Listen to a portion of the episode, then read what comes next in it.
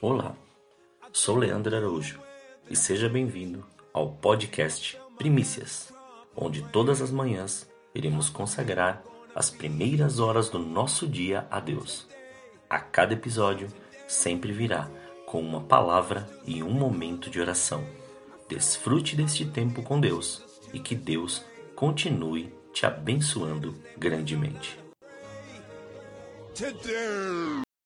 Em Tiago, capítulo 1, versículo 2 ao 6, diz assim: Meus irmãos, considerem motivo de grande alegria o fato de passarem por diversas provações, pois vocês sabem que a prova da vossa fé produz perseverança.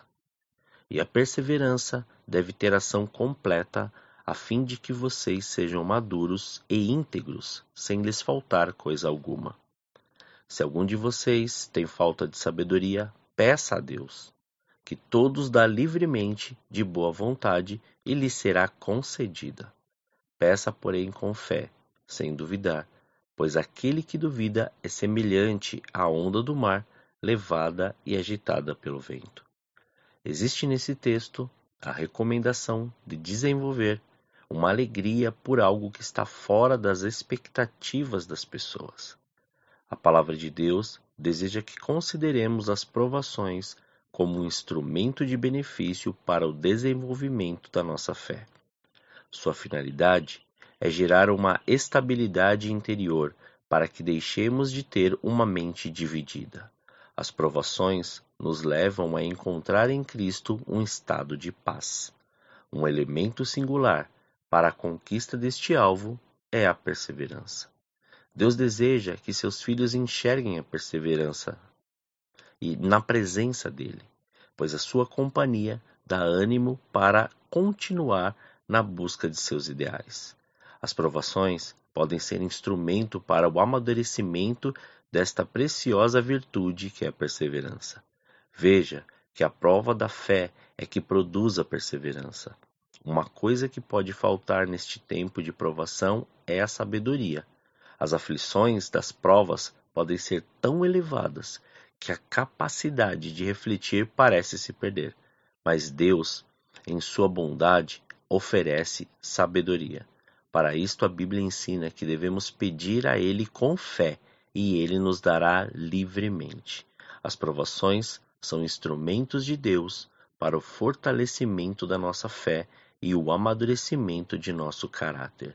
Os filhos de Deus devem considerar com grande alegria este fato e se submeter ao Senhor que espera desenvolver algo ainda melhor em nós. Oremos. Senhor, nós te louvamos e te agradecemos. Graças nós te damos pelo seu amor e pelo seu cuidado. Muito obrigado por este dia e obrigado por tudo aquilo que nós temos vivido e nós temos passado, porque temos uma certeza, através da sua sabedoria que o Senhor tem colocado sobre as nossas vidas, nós vamos aperfeiçoar esta perseverança, nós vamos ter cada dia mais a paciência e nós vamos passar por todas essas provações para glorificar, exaltar e engrandecer o seu nome. Sabemos que muitas vezes não entendemos tudo aquilo que vivemos ou tudo que passamos, mas temos que compreender que através da nossa fé nós vamos vencer e nós vamos viver tudo que o Senhor tem preparado para nós nessa terra.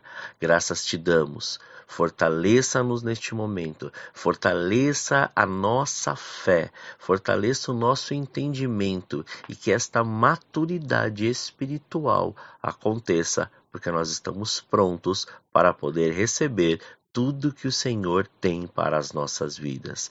Muito obrigado. Graças nós te damos em nome de Jesus. Que Deus abençoe grandemente o seu dia.